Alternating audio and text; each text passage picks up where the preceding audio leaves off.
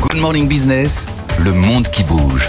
Avec un nouvel avion de combat dans le ciel du Moyen-Orient, en tout cas dans celui du salon aéronautique de Dubaï. Un avion chinois qui essaye de se faire une place dans un marché, dans une chasse gardée américaine et un peu européenne. Oui, euh, ça se fera via euh, l'équipe de voltige de l'armée de l'air euh, chinoise qui est arrivée aux Émirats Arabes Unis. L'unité Bailly, formée de sept avions J-10C, va présenter un spectacle aérien. L'agence de presse officielle souligne que ce sera sa première apparition au Moyen-Orient depuis la transition vers l'appareil dit multirôle construit par le groupe Chengdu Aircraft. La télévision d'État met en exergue pour sa part que euh, l'équipe de voltige a parcouru ce voyage de 7000 km pour la première fois sans le soutien d'avions de transport. Un spécialiste à Pékin y voit la démonstration des capacités opérationnelles indépendantes exceptionnelles du J-10C. L'armée euh, chinoise a prévu quatre représentations à ce salon de Dubaï pour un quotidien étatique qui euh, avance la vie d'analyste.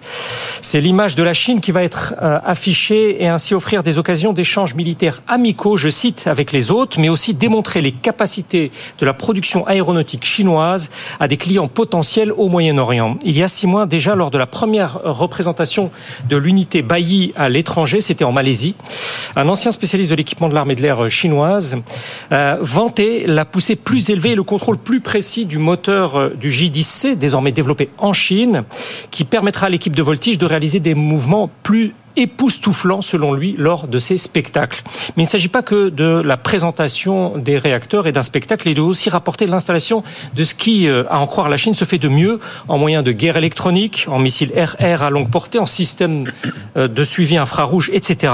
Ces cinq dernières années, dans tout son propos extérieur, Pékin fait savoir combien son constructeur a procédé à une série de modifications, d'améliorations, et cela dans l'objectif revendiqué de promouvoir l'appareil auprès d'acheteurs étrangers. Alors justement, quels sont les, autres arguments de la Chine pour vendre au Moyen-Orient?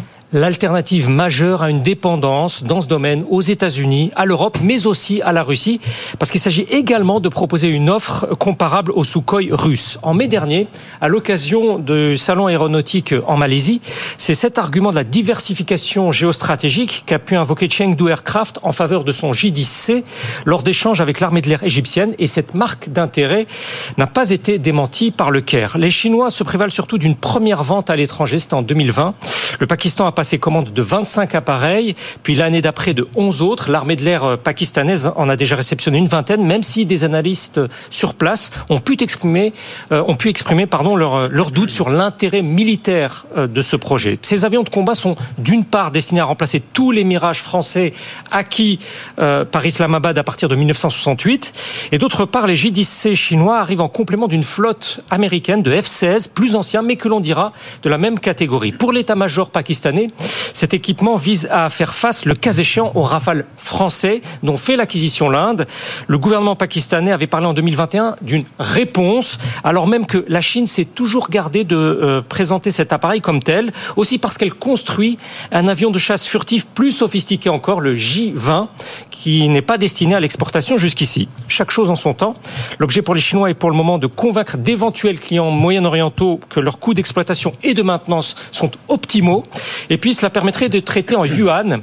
Pour un expert euh, militaire chinois, le financement d'un contrat d'armement en monnaie chinoise pourrait contribuer à empêcher Washington d'utiliser le dollar comme outil de répression et de restriction, je cite. Ça ne signifierait en rien pour l'instant que l'Arabie saoudite ou les Émirats arabes unis songent à acheter les J-10C, mais ce paramètre peut être sous-pesé. Et puis vous avez vu hier, Benahouda, le, patron d'Airbus, euh, Guillaume Faury, a regretté dans la presse britannique que les Allemands et des réticences à vendre l'Eurofighter au Moyen-Orient. Donc ça peut être un argument de plus pour les Chinois. Oui, avec eux, il n'y aura pas de doute.